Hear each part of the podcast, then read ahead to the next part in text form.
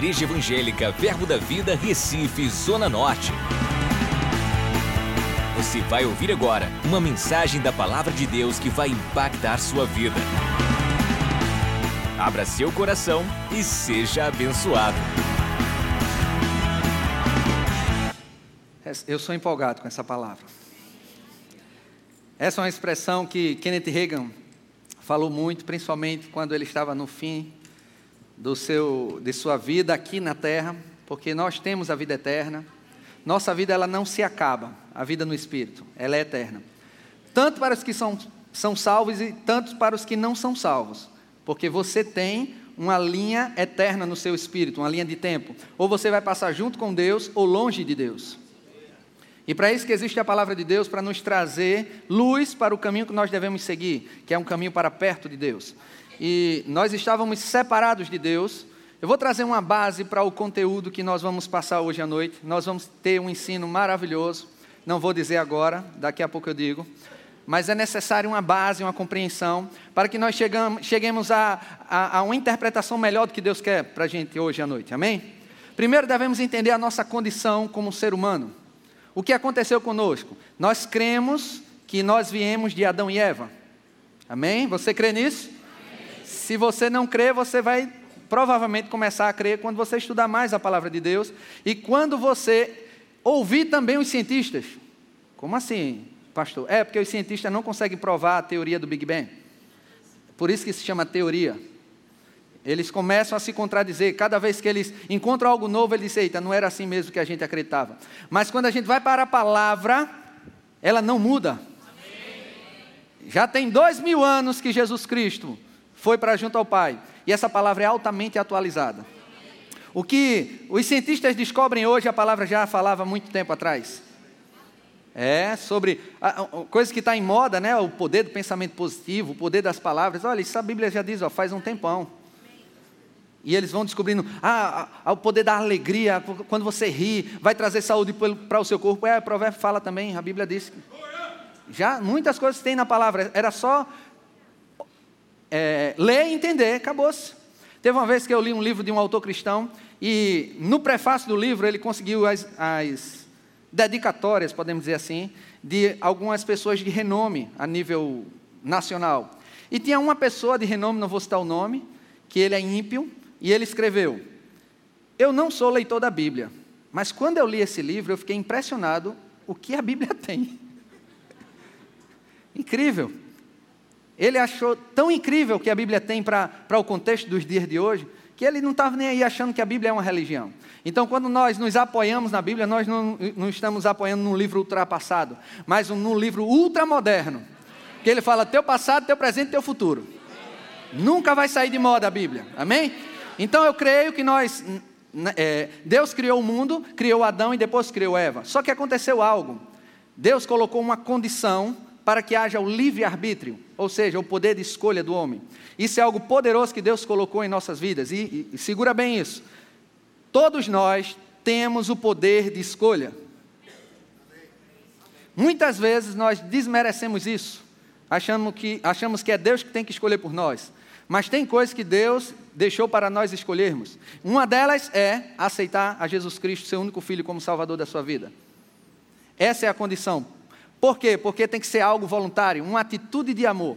Se Deus tirar o, o livre-arbítrio da nossa vida, o amor, que é o, o, o que é mais sublime de tudo, até para a fé, ela só opera através do amor. Se Deus tirasse o nosso livre-arbítrio, o amor não funcionava. Porque o amor ele provém de uma decisão. Então, se Deus tira o teu poder de decisão, você não pode amar a Deus, porque você faria obrigado, como uma marionete. E devido a isso, existe um poder que foi transferido a nós, que é o poder da decisão, o poder do livre-arbítrio. E Deus, Ele dá escolha para nós. Da mesma forma que deu para Adão e Eva, que se comer da árvore do conhecimento do bem e do mal, certamente morrerás. Então Adão estava ali não como um ato de um robô ou uma marionete, mas um ato de decisão de obedecer a Deus ou não. Mas aconteceu que Adão escolheu desobedecer a Deus, Adão e Eva, e eles tomaram do fruto do conhecimento do bem e do mal, comeram e caíram duro no chão morto. Não morreram por dentro. Porque essa morte que Deus está falando não era somente a morte física, era da morte espiritual, a separação do homem para com Deus, que que ocasionou uma morte física, porque Adão ele não ia morrer, ele ia viver eternamente com Deus. Porque a Bíblia diz que o salário do pecado é a morte. Então a recompensa que o pecado traz é a morte. Muitas vezes a pessoa ela, ela, ela não quer colher aquilo que ela plantou. Não é obrigada a colher. Você é livre para escolher as sementes que você semeia. Mas você é obrigado, obrigado a colher do fruto da semente que você escolheu. Então existe uma colheita que ela é certa, baseada na semente que você escolhe, na decisão que você escolhe. Em Deuteronômio, quando é apresentado ao povo de Israel, e disse: Olha, se você cumprir os mandamentos, você obedecer os princípios, você vai ter vida, vai, ser, vai dar tudo bem, é, você vai prosperar, vai dar tudo certo, você vai ter abundância, vai funcionar tudo bem. Porém, se você escolher desobedecer os princípios, vai dar tudo errado. É, é tanta desgraça que tem, é, é doença, é, é, até a esposa do, do, pessoal é tomada por outro, outra pessoa. Imagina. Gaia, misericórdia. É, ah, pastor, é porque escolheu o caminho errado, meu querido. Escolha a palavra, você vai ver, você vai ser blindado. Amém? Então, o que diz? Tanta maldição, tanta coisa ruim. E sabe o que Deus diz no final? É óbvio, né? Chega, os anjos dizendo: Não, Senhor, não diga isso não, porque é óbvio, não é possível. Cara, tanta coisa boa e coisa ruim, o cara vai escolher o ruim. Deus sabe que a pessoa escolhe mesmo assim o ruim. Aí Deus ainda dá a dica: ó, Escolhe, pois, a vida. Porque ele diz antes: Te proponho hoje a morte e a vida. Escolhe, pois, a vida. Deus ele não está escolhendo por nós, nós temos que tomar essa decisão. Então, quando tomamos uma decisão, muda tudo em nossa vida. E a primeira decisão que nós tomamos é fazer com que a nossa natureza de pecado ela mude. Como? Através de uma identificação com Cristo. Porque aonde houve pecado, a Bíblia diz, o salário do pecado é a morte. Então, automaticamente, quando eu peco, quando eu pequei, quando eu cometi um erro, eu tenho que ter a punição do pecado. Só que o que aconteceu? Todos nós, por causa que pecamos, a Bíblia diz: todos pecaram e todos estão destituídos da glória de Deus, ou seja, todo mundo ia para o inferno, porque entrou o pecado. Então, o que é que vai nos livrar disso? Diga comigo, a palavra. A palavra é o caminho para nos livrar dessa maldição, desse, desse problema de falta de vida eterna. E a Bíblia diz: todos quantos o receberam, está lá em, no, no Evangelho de João, vamos abrir lá em João capítulo 1, no verso 12. Aqui está falando de Jesus Cristo. Diz assim, João capítulo 1, verso 12: Mas todos, a todos quantos o receberam, deu-lhes o poder de serem feitos filhos de Deus, a saber, aos que creem no seu nome. Então é necessário recebermos Jesus Cristo para que venhamos a ter esse poder de ser feito filho de Deus. Porque estávamos separados da glória de Deus, destituídos da glória de Deus. Então, o primeiro ato que nós devemos fazer em nossa vida perdão, é justamente nos entregarmos, termos um, do, um dono, um novo dono, que é Jesus Cristo. Lá em Romanos capítulo 10, abre comigo também, Romanos capítulo 10.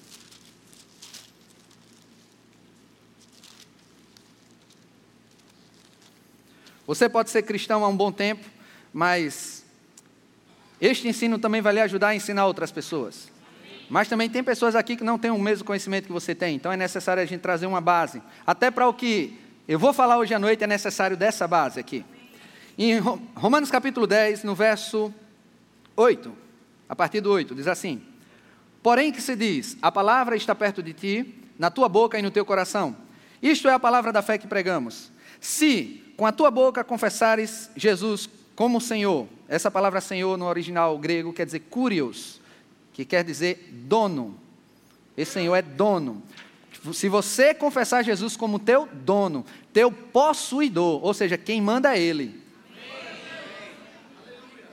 Não é você que manda mais na sua vida.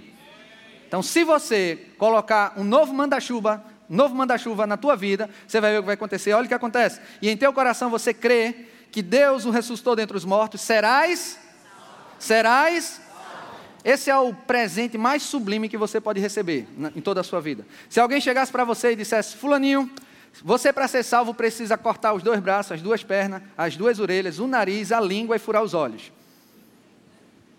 Imagina, que vida miserável, né? Sem poder andar, sem falar, sem ouvir, sem cheirar, sem enxergar, tudo. E a pessoa dizer, olha, lhe proponho isso, você vive uma vida sofrendo aqui, mas no final você vai ter uma vida eterna para com Deus, vai ser bom demais. Sabia que ainda valia a pena?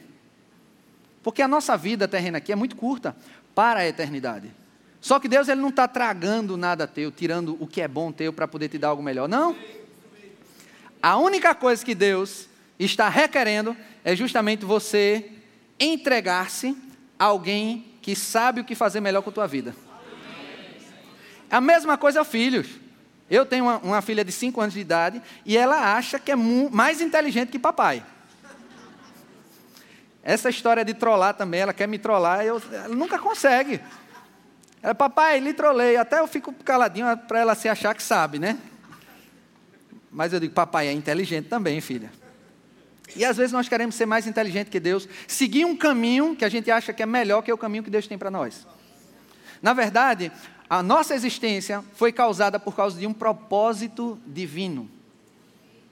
Ou seja, Deus ele tem um plano, um propósito para um indivíduo.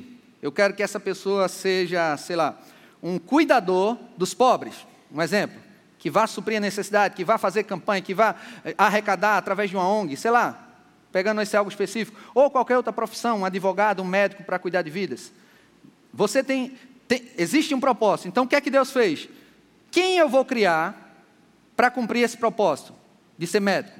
Quem eu vou criar para cumprir esse propósito de ser advogado? Quem eu vou criar para cumprir esse propósito de ser pastor? Quem eu vou criar para cumprir esse propósito de ser um empreendedor que vai usar as finanças para ajudar pessoas? Que a Bíblia diz que a nossa generosidade faz redundar glórias a Deus.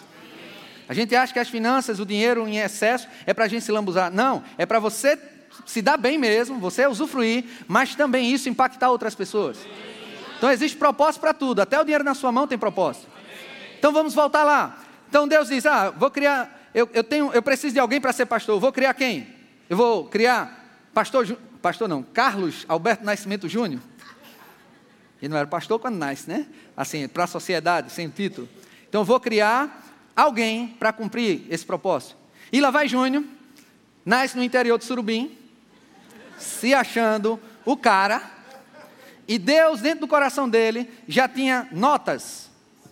Foi colocado dons para ele. Só que Satanás, pela percepção, porque ele é astuto, ele já percebe muitas coisas. Tem pessoas que recebem o dom da música, de saber cantar, de tocar. Eu sei, com todas as letras, que eu não fui chamado para ser músico. Já tentei, tentei tocar bateria, tentei tocar violão, comprei até violão, só para você ter ideia. Só fiz desafinar o bicho. Gravei vídeo de pessoas é, tocando nota, eu digo, é muito fácil. Chegava e não conseguia, não desenrolava. Eu lembro uma vez, para edificar você que, que sofre da mesma coisa que eu. Eu não tinha Jesus na época e tinha músicas no auge, né? Eu digo, eu preciso saber a música de cor para cantar na frente do povo e ser o cara. Aí botei lá na, fita cassete, play, rec, pause. Lembra? É da sua época, viu? É. Play, rec, pause e ficava com a rádio ligado, esperando aquela música do momento. Quando o radialista dizia, vamos tocar a música tal, eu corria lá e tu, tirava do pause e pronto, pegou, pegou. Aí ficou, ficou pronto, gravei a música. Passei essa música umas 10, 15 vezes, anotei, escrevi para decorar, cantei, cantei, pronto, eu acho que eu estou afiado agora. Aí lá vai eu, junto dos meus amigos, né? Só que o primeiro ensaio foi do lado do meu irmão mais novo. Lá vai a gente andando na rua lá de casa, eu acredito que eu tinha uns 14, 15 anos, não sei ao certo. E lá vai eu cantando aquela música. Não, não, não vou nem cantar, né? Porque é do mundo, né? Lá, lá, lá, lá, lá, lá. Daqui a pouco, meu irmão, que não gravou, nem anotou, nem decorou a música, cantando melhor do que eu. Eu digo, isso é uma injustiça. Eu gastei tanto tempo para gravar música. Quando eu me converti, eu, eu, eu tive uma certa dificuldade do louvor, porque ou eu batia palmas ou eu cantava.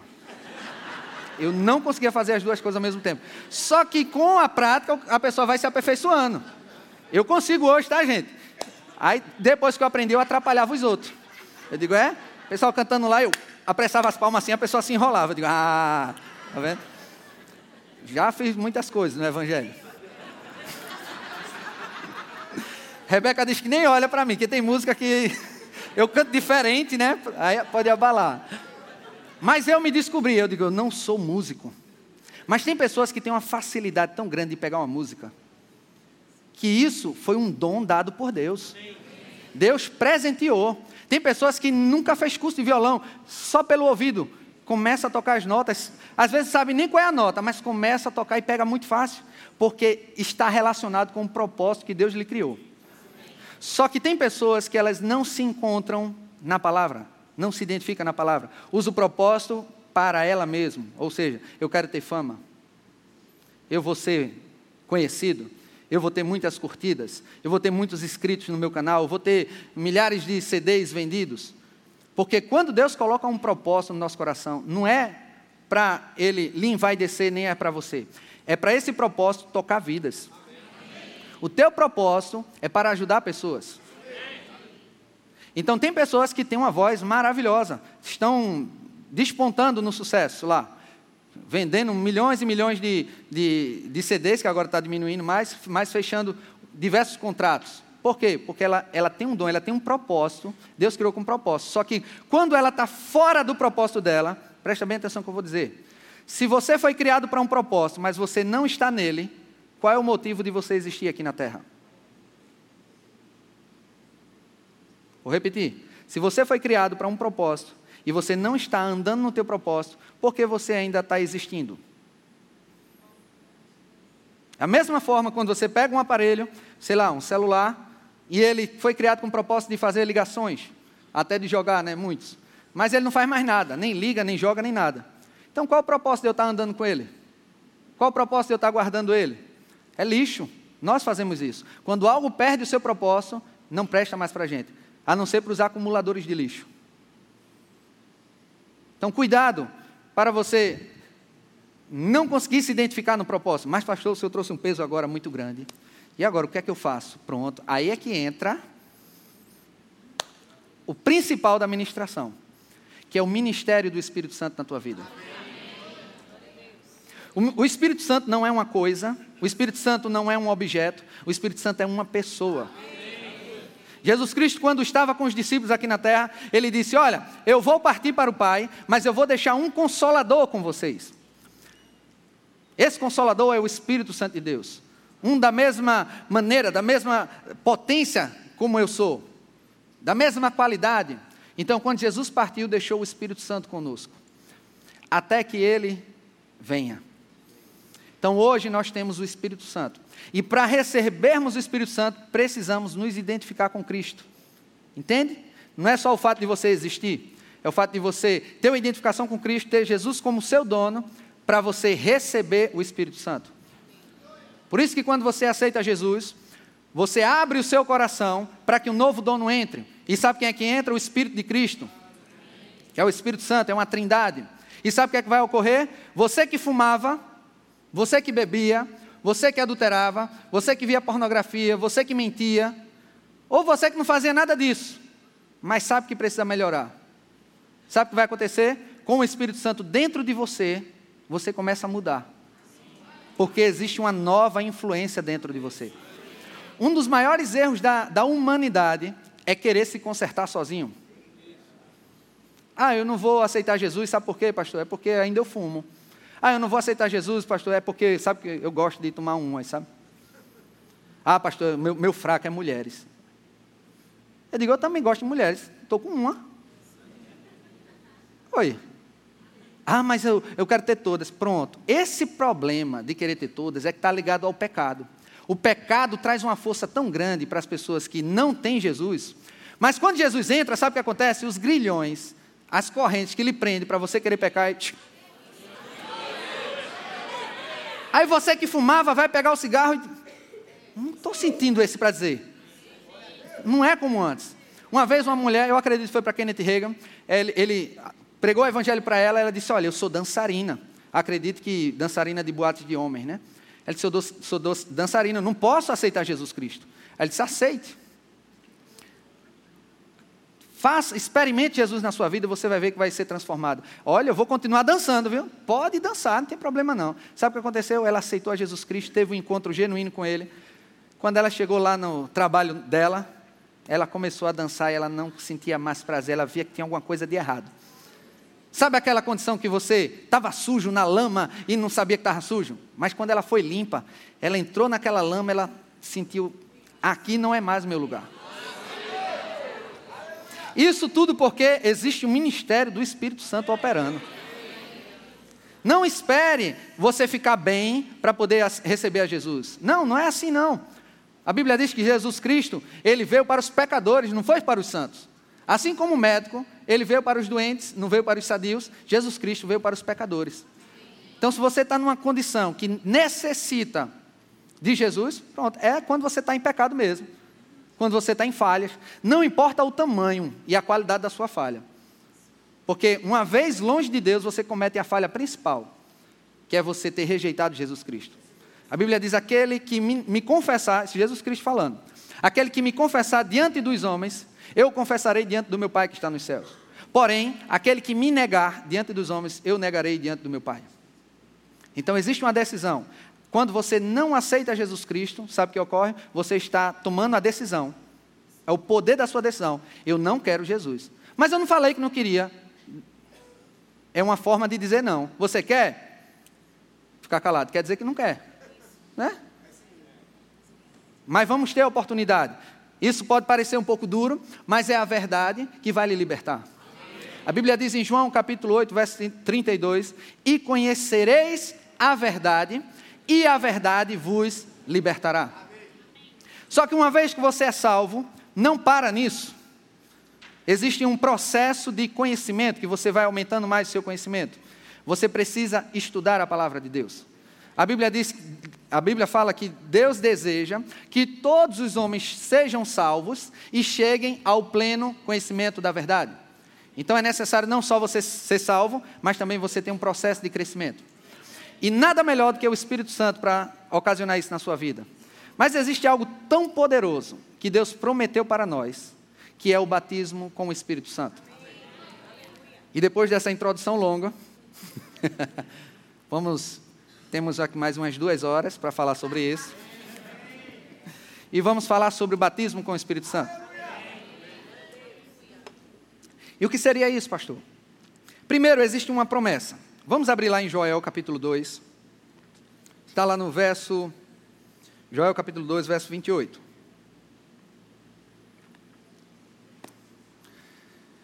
Isso é no Antigo Testamento, antes de Jesus se manifestar, existia uma promessa. E acontecerá depois que derramarei o meu espírito sobre toda a carne. Os vossos filhos e vossas filhas profetizarão, vossos velhos sonharão e vossos jovens terão visões. Então a Bíblia diz que acontecerá depois que derramarei meu espírito. Essa palavra derramar não quer dizer poucas porções, é algo exagerado mesmo. É o poder do Espírito Santo exagerado na sua vida. E existia, no Antigo Testamento, o Espírito Santo não estava dentro dos patriarcas, dos profetas, dos reis, não, o Espírito Santo estava sobre, porque é, não, não tinha ainda um novo nascimento. Então o Espírito Santo estava sobre, não estava dentro. Mas agora, quando veio Jesus Cristo, ele pagou o preço do pecado por nós na cruz de Calvário, e hoje nós estamos limpos perante Deus. Então, nossa casa, ela está lavada pelo sangue de Jesus. Por isso o Espírito Santo pode habitar, habitar dentro de você. Porque Jesus Cristo pagou o preço. Então, uma vez o Espírito Santo dentro, existe um processo de, de, de aperfeiçoamento que você vai ter. E uma das ferramentas, uma das promessas que Deus nos deu foi justamente esse revestimento de poder. Porque quando você recebe Jesus Cristo, você recebe o Espírito de Cristo, você recebe o Espírito Santo. Mas o batismo com o Espírito Santo é uma evidência, um, um, um derramamento para você se encher mais do Espírito. E a evidência disso é a oração em outras línguas. Por que eu estou dizendo isso? Porque tem muitos cristãos que receberam Jesus Cristo e, e dizem: olha, eu tenho o Espírito Santo, eu sou batizado no Espírito Santo, eu só não falo em outras línguas. Não, você tem o Espírito Santo, só você não fala em outras línguas. E o falar em outras línguas é uma evidência do derramado do Espírito sobre a sua vida. E como é que eu recebo isso, pastor? É merecendo? Não. Como assim? Você já é merecedor. Porque Jesus Cristo já enviou isso. E lá em Atos capítulo 2, tem o cumprimento dessa promessa. Vamos lá em Atos capítulo 2. Porque ele não vai te dar, ele já deu. Essa promessa ela foi cumprida em Atos capítulo 2, quando os apóstolos, os discípulos, né, estavam reunidos no, no mesmo lugar, no verso 1. E no verso 2, Atos 2, 2 diz: De repente veio do céu um som, como de um vento impetuoso, e encheu toda a casa onde estavam assentados. E apareceram distribuídas entre eles línguas como de fogo, pousou sobre cada um deles. Olha o verso 4. Somente alguns, é assim que a Bíblia diz? Não. Todos, diga comigo, todos. todos. De novo. Todos. E, pastor, eu vou analisar aqui o original grego e hebraico. Todos quer dizer? Todos. Ficaram cheios do Espírito Santo e passaram a falar em outras línguas segundo o Espírito lhe concedia que falassem. Eles já tinham recebido o Espírito de, de, de Cristo.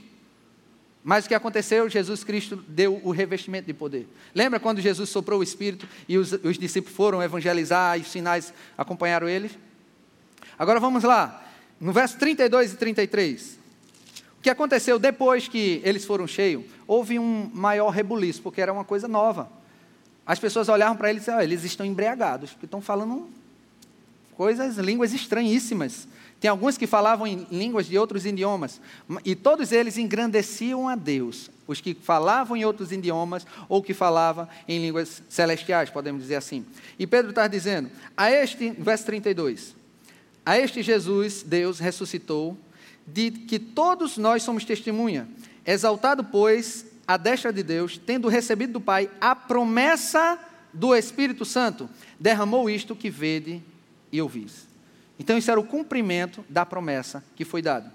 Lamentavelmente, algumas pessoas acreditam que isso era só para aquela ocasião, não era para mais ninguém. E dizem, não, essa questão de orar em línguas era só para o tempo passado, para hoje não é. Só que geralmente essas pessoas que falam isso são pessoas que não oram em outras línguas. Óbvio.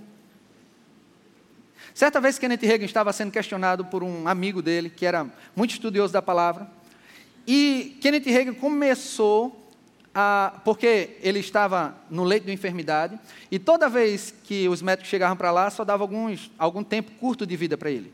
E o que é que ele fez? Se apegou à palavra de Deus. Ele disse: Eu não, eu não tenho para onde correr, então me lendo a Bíblia. E quando os pastores da, da denominação dele, na época, ia visitar ele, sabe o que fazia? Fica firme. Não, despachava ele, né? Que o Senhor o leve em paz, né? Amém. Então não dava esperança de, de cura, porque eles não tinham experimentação de que Deus ele cura.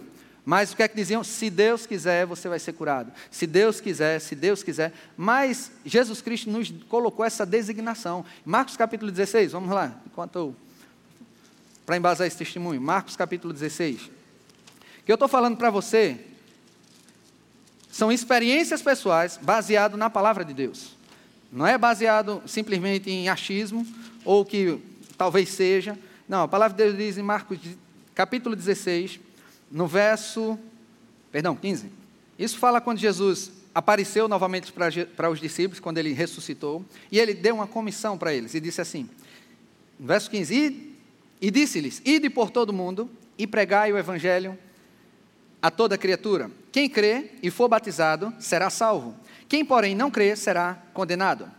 Estes sinais, aqui fala de cinco sinais, vão seguir somente aos pastores, ou aos mais devotos da palavra, ou aos que são extremamente santos.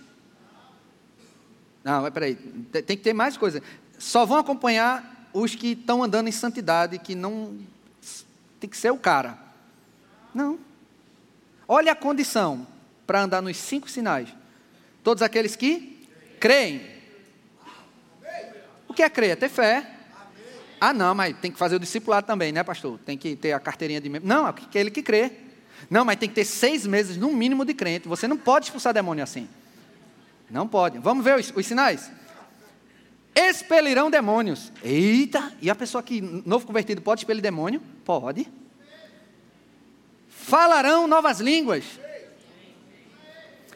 Pegarão em serpentes, e se alguma coisa mortífera beberem, não lhe fará mal, não lhe fará mal. E o quinto, se impuserem as mãos sobre os enfermos, eles ficarão curados. Queridos, isso aqui não é só para ministro, não. Isso é para você. Isso faz parte do ministério do Espírito Santo na tua vida. E como é que eu faço, pastor? É crer. E, e qual é a ferramenta que Satanás faz para você não andar nesses sinais? Incredulidade. Sabe qual é a incredulidade? Eu, eu novo convertido, é, a igreja que me alimentou na, na, quando eu nasci de novo, me alimentou o máximo que podia, baseado no conhecimento dela, e foi o suficiente para eu crescer e desenvolver e ficar firme no Senhor, até conhecer o Rema. Quando eu conheci o Rema, meu Deus do céu. Ai, Jesus, minha vida espiritual despontou. Eu achava que o Rema era mais um curso de teologia. Ah, eu vou ter um, um diplomazinho para dizer que eu sou um especialista na palavra, um curso da Bíblia. Que curso da Bíblia, menino? Não é um mero curso da Bíblia, não. Isso muda a sua vida completamente. Na minha primeira aula, minha primeira aula que foi sobre fé, eu parecia um super-homem depois. Eu digo, como é que pode? Tem na minha Bíblia o tempo todo, eu não sabia disso. Mas voltando, eu novo convertido, demônio se manifestar na igreja. Sabe o que eu fazia? Esperar um pastor ou o irmão do ministério de libertação. Porque é muito para mim, eu não posso expulsar demônio, eu sou muito novo. Eu passei um ano na igreja. Mesmo depois de um ano, ainda não tinha coragem. Porque eu achava que o demônio podia voar para cima de mim, tirar minha roupa. Tem uma passagem ali. Eu disse, não, tem que ser um cara alto nível, feito o apóstolo Paulo, por ali. Eu não vou arriscar, não, né? Mas pelo menos eu tinha coragem, sabia que despacho maligno não pegava em minha casa, né? Pode fazer macumba, não pega não, porque eu li lá em Salmo 91. Mas se alguém se demoniasse, menino, era cadeira para tudo que é lado, o pessoal voando com medo, né? Aí os irmãos do Ministério de Libertação iam lá. Mas eu não sabia que eu podia. Por que eu posso? Por causa de Cristo em mim. Não é por causa da minha habilidade, do meu tempo de crente. E para orar pelos enfermos? Ah, vamos, tem uma pessoa enferma, eu tenho que levar para o pastor para orar. Não, você pode orar. E pastor, e, e se não der certo? O problema não é teu? Você vai pensando que não vai dar certo?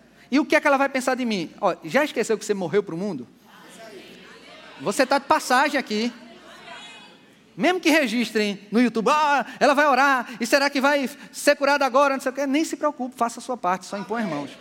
Os sinais vão acompanhar aqueles que creem. E eu passei um ano da minha vida buscando batismo com o Espírito Santo. E eu pensava, tem que merecer. Tem que merecer. Eu não mereço, porque eu não estou lendo a Bíblia o suficiente. Aí, eu, quando conseguia ler mais a Bíblia, eu não estava orando o suficiente. Suficiente para quem? Mas eu achava que faltava alguma coisa. Aí, quando, quando eu achava que estava bem, eu caía em uma coisa, eu digo, eita Jesus, me arrependo. Aí eu caía em outra, e aquilo outro, e vai, e vai, e vai. Eu digo, ai meu Deus do céu, eu preciso. Quando, quando tinha chamada para orar pelo por batismo com o Espírito Santo, eu ia lá, queria receber, e me tremia todinho e não recebia. Só que tem uns irmãos bem intencionados e diziam, olha, quando você restaurar o altar, Deus vai derramar fogo. Eu digo, eu preciso consertar nisso, consertar naquilo, consertar. Meu Deus do céu, vai chegar. Mas aí aconteceu o improvável. Um amigo meu, que se eu tinha os dedos da mão e os dedos de pé de defeito, ele tinha multiplicado. Quando vê ele orando em línguas, eu digo, não. Deus, pode não. Eu sou mais santo do que ele. E ele, aí eu, com a minha mente, a razão, digo, não, é, é porque Deus deu a ele, porque bichinho ia se desviar. Aí é, Deus deu para ele não se desviar. Mas Deus sabe que eu aguento. Então Deus está me deixando esperar no tempo certo. Sabe o que aconteceu? O ministro chamava para orar, eu não ia mais. Ele disse, não, quando Deus quiser me batizar, me batiza onde, eu, onde Ele quiser. E eu não cria mais, ficava esperando Deus, só que Deus estava me esperando. Porque eu esperava de Deus algo que não era necessário mais esperar, porque Ele já deu. E eu fiquei me questionando o tempo todo. E o interessante é que eu tive contato com alguns livros de Kenneth Reagan. E, e, eu observei que no livro ele tem uma unção profética que quando a pessoa chegava com um problema, ele descascava a pessoa assim, né? revelava tudo que tinha. Eu digo, eu quero ir ver Kenneth Reagan. Queria que ele viesse aqui para o Brasil, porque eu não, não tinha a mentalidade que um dia eu podia ir para os Estados Unidos. Isso era tão bom que ele tivesse aqui. Porque eu chegava perto dele e disse, qual o meu problema? Eu quero receber, diga, eu faço o que for. Eu já tentei de tudo, todas as receitas de bolo, tudo, tudo que, que me disseram, até dar aleluia, aleluia, aleluia, aleluia, aleluia, aleluia, aleluia, aleluia, para orar, eu não conseguia. Aí, como é que eu faço para receber o batismo com o Espírito Santo? Aí eu ficava olhando os testemunhos do, da pessoa, a pessoa disse, eu fui para o monte. Ah, eu jejuei tantas vezes, eu tentava de tudo, tentava, tentava, e nada, só frustrado. E eu ficava decepcionado com Deus. E eu lembrei uma vez do testemunho de um irmão que falou aqui, ele disse, pastor, ele ainda não é batizado no Espírito Santo, mas eu disse, e você está baseando a ausência do batismo numa experiência. E qual é a experiência? Ele disse, eu tenho um amigo que foi chamado na frente, várias pessoas. Todo mundo foi batizado. Nele pulou. Ele não foi batizado. Ele ficou com tanta raiva de Deus que ele se desviou. Aí eu dizendo, não, mas você é batizado, não é assim. Ele querendo justificar de uma certa forma. Mas o que foi que levou ele a não receber? Aí é que está o X da questão. Foi a vontade de Deus? Não. Existe uma. Porque a única, o único impedimento de você não receber o batismo com o Espírito Santo, na verdade, são dois, que um está atrelado ao outro. O primeiro é você não dar crédito. Não, quando Deus quiser, vai acontecer. Você não está dando crédito. Ah, não é tão importante assim. Você não está dando crédito. Às vezes você dá crédito para outra coisa, até para o dinheiro. Ah, deixei meu troco. Eita, eu vou lá, vou atrás, que é algo de valor. Às vezes um, você compra um produto com defeito, oh, eu gastei tanto nesse produto, não, eu tenho que ir lá, vou na justiça, vou fazer. Você briga com todo mundo para você ter algo de valor que é seu por direito. Só que existe algo que Deus deu, que é o batismo com o Espírito Santo, que é seu por direito. E a primeira frustração você diz, é, não vou querer não. É um dia pode acontecer, quando, quando envolve dinheiro, duvido você ficar parado. Você vai atrás. Só que o batismo com o Espírito Santo é mais importante que dinheiro. E como é que você se livrou, pastor Ricardo, disso? Eu digo, simplesmente eu me encontrei com uma aluna do Rema. E ela chamou as pessoas para orarem, né? Aí eu digo, uma pessoa nova deve ter alguma coisa nova. Aí eu ia lá para receber. Quando ela impôs as mãos sobre mim, eu tinha tanto bloqueio na minha mente, tantas ideias falsas, tanta coisa construída por causa da religiosidade, eu não falei em línguas. Porque eu achava que o Espírito Santo ia me tomar posse, ia me saculejar. E eu ia falar através de mim. Eu pedia sinal, pedia um raio, pedia qualquer coisa. Não conseguia. Aí ela, ela observou e ela é, via a minha dedicação, teve uma, uma, empatia comigo e quis me ajudar. Ela disse, Ricardo, eu quero falar com você depois. Graças a Deus, porque ela pôde, eu tive essa oportunidade. E sabe como eu tive a oportunidade? Eu estava servindo na igreja. Eu era uma pessoa de serviço. Então, levaram ela para jantar numa pizzaria, ainda eu lembro. Eu fui junto, eu sou lagartixa de igreja, né? Estava lá ajudando. Sentei do lado dela, pronto. Simplesmente ela disse: Ricardo, para você ser salvo, precisou de obras ou só de fé? Eu digo: fé, né? É. A pessoa ser curada, precisa ela ter obras ou ela é curada pela fé? Não, curada pela fé. Por que você acha que o bater com o Espírito Santo é diferente? Você não precisa de obras, só é mente fé. Creia, receba e fale. É. Só isso. Aí na pizzaria eu não estava ousado, né? Eu digo, não, vou para casa. Aí digo, eu acredito nessa palavra. Eu acreditava em tudo. Se ela dissesse que a parede era azul, eu acreditava. Estava aberto. E eu criei e falei em línguas. Sem sentir nenhum arrepio antes de falar, mas simplesmente quando eu soltei a primeira sílaba, comecei a falar em fé, o Espírito começou a fluir. Aí vem os arrepios, vem um raio, vem tudo que você imagina. O problema é que a gente quer primeiro ver para depois crer. Não, primeiro você crê, depois você vê. E aí eu fiquei chateado demais com Satanás. Eu digo, miserável. Me levou um tempo da minha vida podendo orar em línguas. E eu comecei a crescer, entrei no rema e fiquei muito afiado, queridos. Olha, no, eu acho que eu tinha o quê? Três meses de rema, nem lembro. Eu queria catar as pessoas que não eram batizadas no Espírito Santo. E eu estava assim, quando eu mudei de igreja, eu estava visitando outras, né? Aí tinha uma igreja também do fogo. E eu conheci algumas, antes de conhecer Vanessa, eu estava pesquisando, né? Outros locais. Pesquisando novas amizades, né? Te amo, filha. Mas encontrei. É. Irmã Rebeca sabe a minha trajetória, né? Mas tinha um específico aqui, uma, uma igreja que eu gostei muito da palavra, tinha a palavra revelada lá. Não tinha tanto conhecimento, mas eu fui para um luau de jovens, e aquilo forte dentro de mim, de bater no Espírito Santo. E eu conversei com um jovem lá, um rapaz, tu é batizado no Espírito Santo? Ele, não, sou não. Digo, Você deseja? Ele, Sim. Ele, vem cá. Vou ensaiar aqui, né? Já tinha orado em outros cantos, mas tem que, ninguém me conhece, se der errado não tem problema. Eu saio dali. Aí eu orei por ele, ele foi cheio do Espírito Santo. Yes! Fácil. Aí eu sentei, estava lá conversando com os amigos, aí uma mãozinha aqui atrás. Aí eu olhei, é você que ora e a pessoa recebe batendo com o Espírito Santo? Eu digo, sou eu mesmo.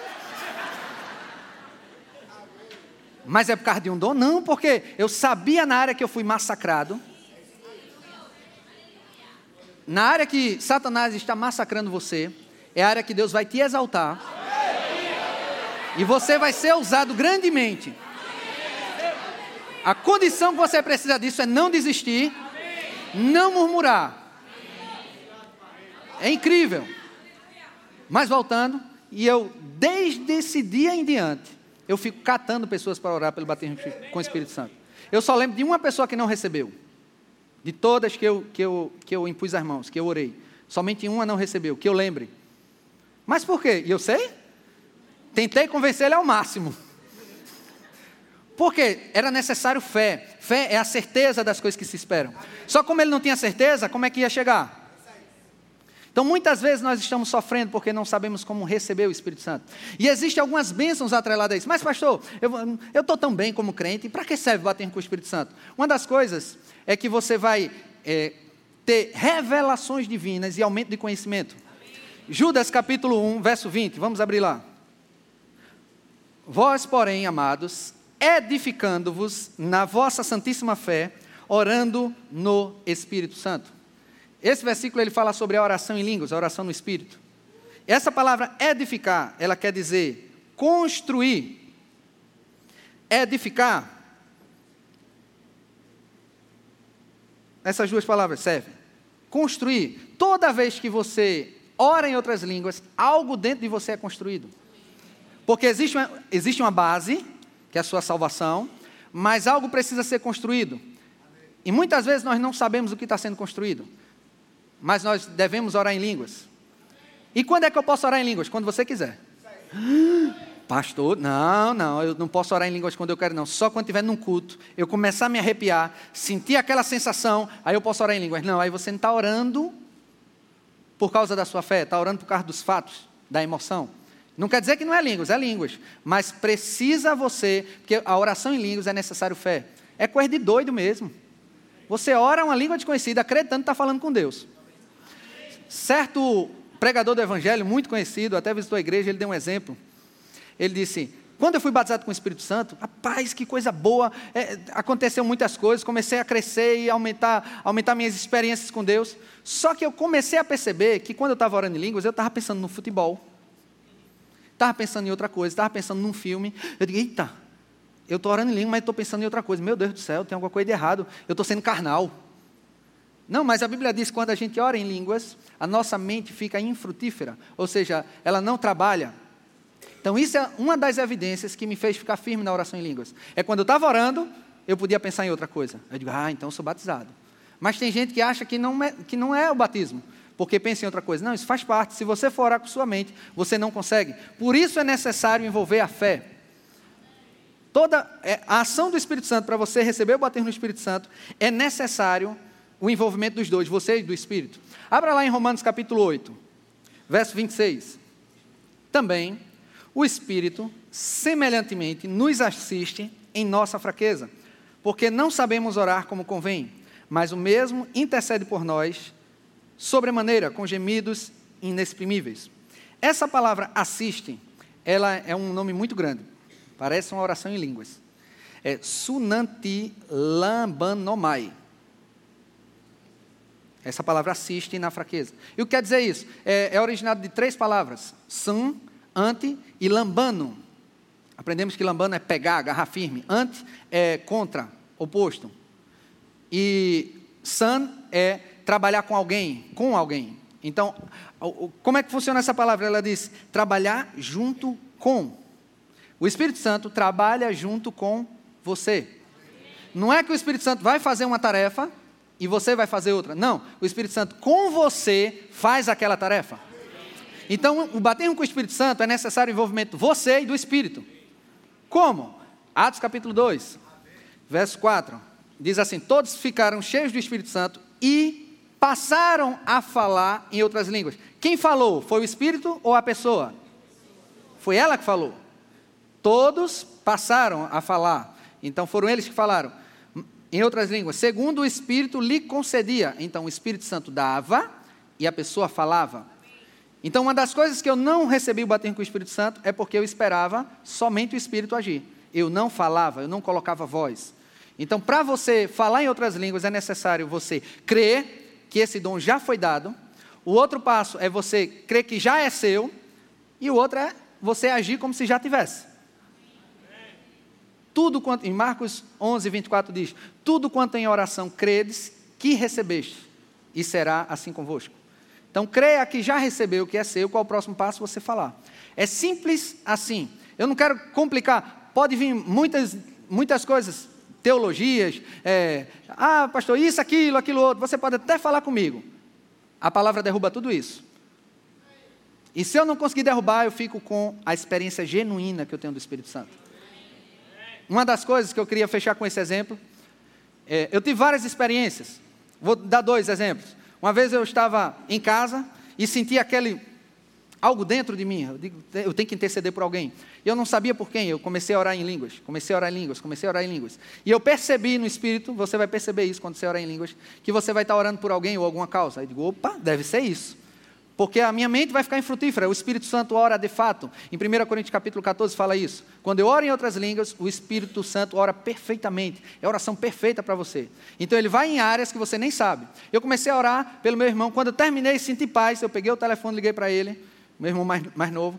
Eu digo, Marcelo, está tudo bem aí? Sabe qual foi a resposta dele? Agora está. Aí eu digo, o que aconteceu? Aí ele relatou um problema de família que meu primo, ele estava usando drogas e ele pegou uma faca e estava querendo jogar nos familiares. E, e de repente, por causa da oração de alguém, ele se acalmou. Como é que eu ia saber isso? O ministério do Espírito Santo dentro de mim. Uma das primeiras experiências que eu tive foi com meu irmão mais velho. Eu estava deitado na minha cama, fui dormir e estava com, com, muito sono e aquela inquietação, e digo, eu tenho que orar, é para orar, né? Eu comecei a orar em línguas, comecei a orar em línguas, orar em línguas. Eu digo, eu vou orar pelo quê? Eu estou com sono, estou com preguiça. E comecei a orar em línguas. Aí eu desci da minha cama, que eu, no beliche, eu dei, é, me ajoelhei na cama do meu irmão mais velho. E eu orando, orando, e eu percebi que eu estava orando por ele. Aí eu comecei a orar com ímpeto, porque ele não estava em casa, ele tinha saído com a noiva dele. E eu comecei a orar, orar, orar, orar, e orei não sei quanto tempo, mas de repente veio uma paz. Aí eu digo, pronto, vou voltar a dormir. Eu não sei se eu dormi quando, antes de baixar a cabeça no travesseiro, estava com tanto sono, que eu peguei no sono rápido. De repente, meu pai tocou nos meus pés e disse, Ricardo, se levanta que nós vamos sair. Eu digo, o que foi, pai? Ele disse, vamos socorrer o seu irmão. Eu digo, o que aconteceu? Ele acabou de sofrer um acidente de carro. Então, troquei de roupa, fui lá com meu pai. Quando chegou lá, Olha o acidente dele. Ele estava seguindo pela Avenida Recife e tinha água na pista. E quando ele passou pela água, o carro perdeu o controle, que é a aquaplanagem. E ele tentou puxar de volta para a pista, mas não conseguiu. Ele estava saindo da pista em direção ao poste. Então, como ele não conseguiu voltar para a pista, ele saiu da pista para não bater de frente ao poste. E só que isso era numa ponte e tinha um rio. E quando ele saiu da pista, o carro fez assim, ó, saiu e desceu. O carro não capotou nem caiu no rio. Simplesmente ele saiu da pista e desceu assim, os quatro pneus, atolado na lama. A única coisa que aconteceu foi a minha cunhada, porque eu não estava orando por ela, estava orando pelo meu irmão. Bateu a cabeça no tabelier e desmaiou. Eu devia ter orado por ela. Nenhum arranhão com meu irmão. E te digo mais, nenhum arranhão com carro. E eu digo, uau! Se eu soubesse que a oração era tão poderosa, então não perde tempo. Você acha que pode não estar orando por ninguém. Vocês começam. 1 Coríntios capítulo 14, verso 18. O apóstolo Paulo diz: Dou graças a Deus porque falo em outras línguas mais do que todos vós. Porque isso é uma dádiva. Se ele consegue orar em línguas, é porque você pode orar em línguas no seu trabalho, dirigindo, lavando os pratos, jogando bola, você pode, não vai lhe atrapalhar, não. Agora seja sábio, porque se você está no ônibus, rebramana, chora, cantará, o pessoal, ih, é doido. Aí você bota um fonezinho de ouvido, pronto. A Bíblia diz, tem um capítulo da Bíblia, que é o 1 Coríntios capítulo 14, ele fala só sobre a oração em línguas. Se fosse algo sem importância, ia ser reservado um capítulo inteiro para falar sobre isso? Eu digo que não. É altamente importante. E nesse capítulo diz: se você, quando ora em línguas, você edifica a si mesmo. Você não consegue edificar o outro, a não ser que você interprete. Então, esse é um outro nível que você tem que ir atrás, é interpretar as línguas. Porque você está edificando você, mas quando você interpreta as línguas, que é necessário fé, você vai ver que você vai edificar outras pessoas. Uma das minhas primeiras experiências, tem que falar esses exemplos para lhe estimular. Eu estava no culto, aquele mover todo, e eu com a vontade de falar, dar uma palavra com, com, uma irmã que eu nem conhecia ela. E aquele mover todo, eu digo, vou ou não vou, vou ou não vou, vou ou não vou. Fiquei assim, né? Aí de não, deve ser coisa da minha cabeça. Aí o pastor Júnior, na época, disse, orando, né, você, procure alguém para dar uma palavra, eu digo, ah, então é um sinal, vou lá. Cheguei lá, botei a mão na cabeça dela, nem lembro, comecei a orar em línguas. Eu digo, eu não sei o que eu vou falar, mas tinha vontade de falar alguma coisa. Comecei a interpretar aquilo. Mas eu tive coragem porque ela não me conhecia. Aí a minha fé ficou mais fácil, porque se ela não conhecia, vai dar tudo certo. Comecei a orar. Não é que eu falei a vida dela todinha. Depois ela vê o testemunho, eu digo, nossa, como funciona? É o ministério do Espírito edificando outras pessoas. Mas a partir do momento que você não pratica isso, você está deixando de usufruir de grandes bênçãos espirituais reservadas para você. Eu queria chamar o grupo de música para cá. Existe uma oportunidade hoje de você sair desse estado. tem pessoas aqui que já foram cheias do Espírito Santo, já foram batizadas com o Espírito Santo. Interprete o nome como você quiser. Pastor, é bater com o Espírito Santo? É cheio do Espírito Santo? É falar em outras línguas. Ah, mas eu já tenho o Espírito Santo. Eu não duvido. Mas é necessário algo a mais. Esse revestimento de poder, ele vai dar um plus na sua vida. Mas, pastor, eu não sei se eu estou preparado. Abra comigo em 2 Pedro, capítulo 1, no verso 3, diz assim: Visto como pelo seu divino poder nos têm sido doadas todas as coisas que conduzem à vida e à piedade. Deus tem doado para a gente coisas que conduzem a, a termos uma vida com Ele e uma vida piedosa. Ele já deu essas ferramentas. Pelo quê? Pelo conhecimento completo daquele que nos chamou para a sua própria glória e virtude. Olha o verso 4. Pelas quais nos têm sido doadas as suas preciosas e muito grandes promessas. O derramamento do Espírito não era uma promessa? Não era? Olha o que a Bíblia diz: nos têm sido doados suas preciosas e muito grandes promessas, para que por elas, ou seja, tem várias, mas pegando o batismo com o Espírito Santo, vos torneis coparticipantes da natureza divina. Ou seja, quando você for cheio do Espírito, você vai ser mais santo. Você vai largar coisas que lhe impedem de crescer com Deus. É isso que impede muita gente que acha que precisa estar totalmente santo para merecer. E ainda diz: livrando-vos da corrupção das paixões que há no mundo. Então, essa promessa é uma delas, que quando você recebe, você vai conseguir usufruir do mais de Deus para a sua vida. Vamos adorar. Vamos mover. Fica de pé. Interpretar o que o Espírito Santo quer fazer hoje à noite?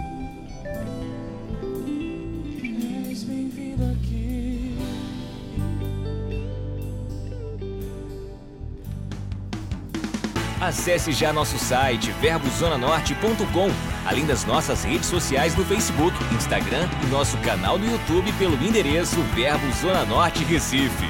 Ou entre em contato pelo telefone 81 30 31 5554 e seja abençoado.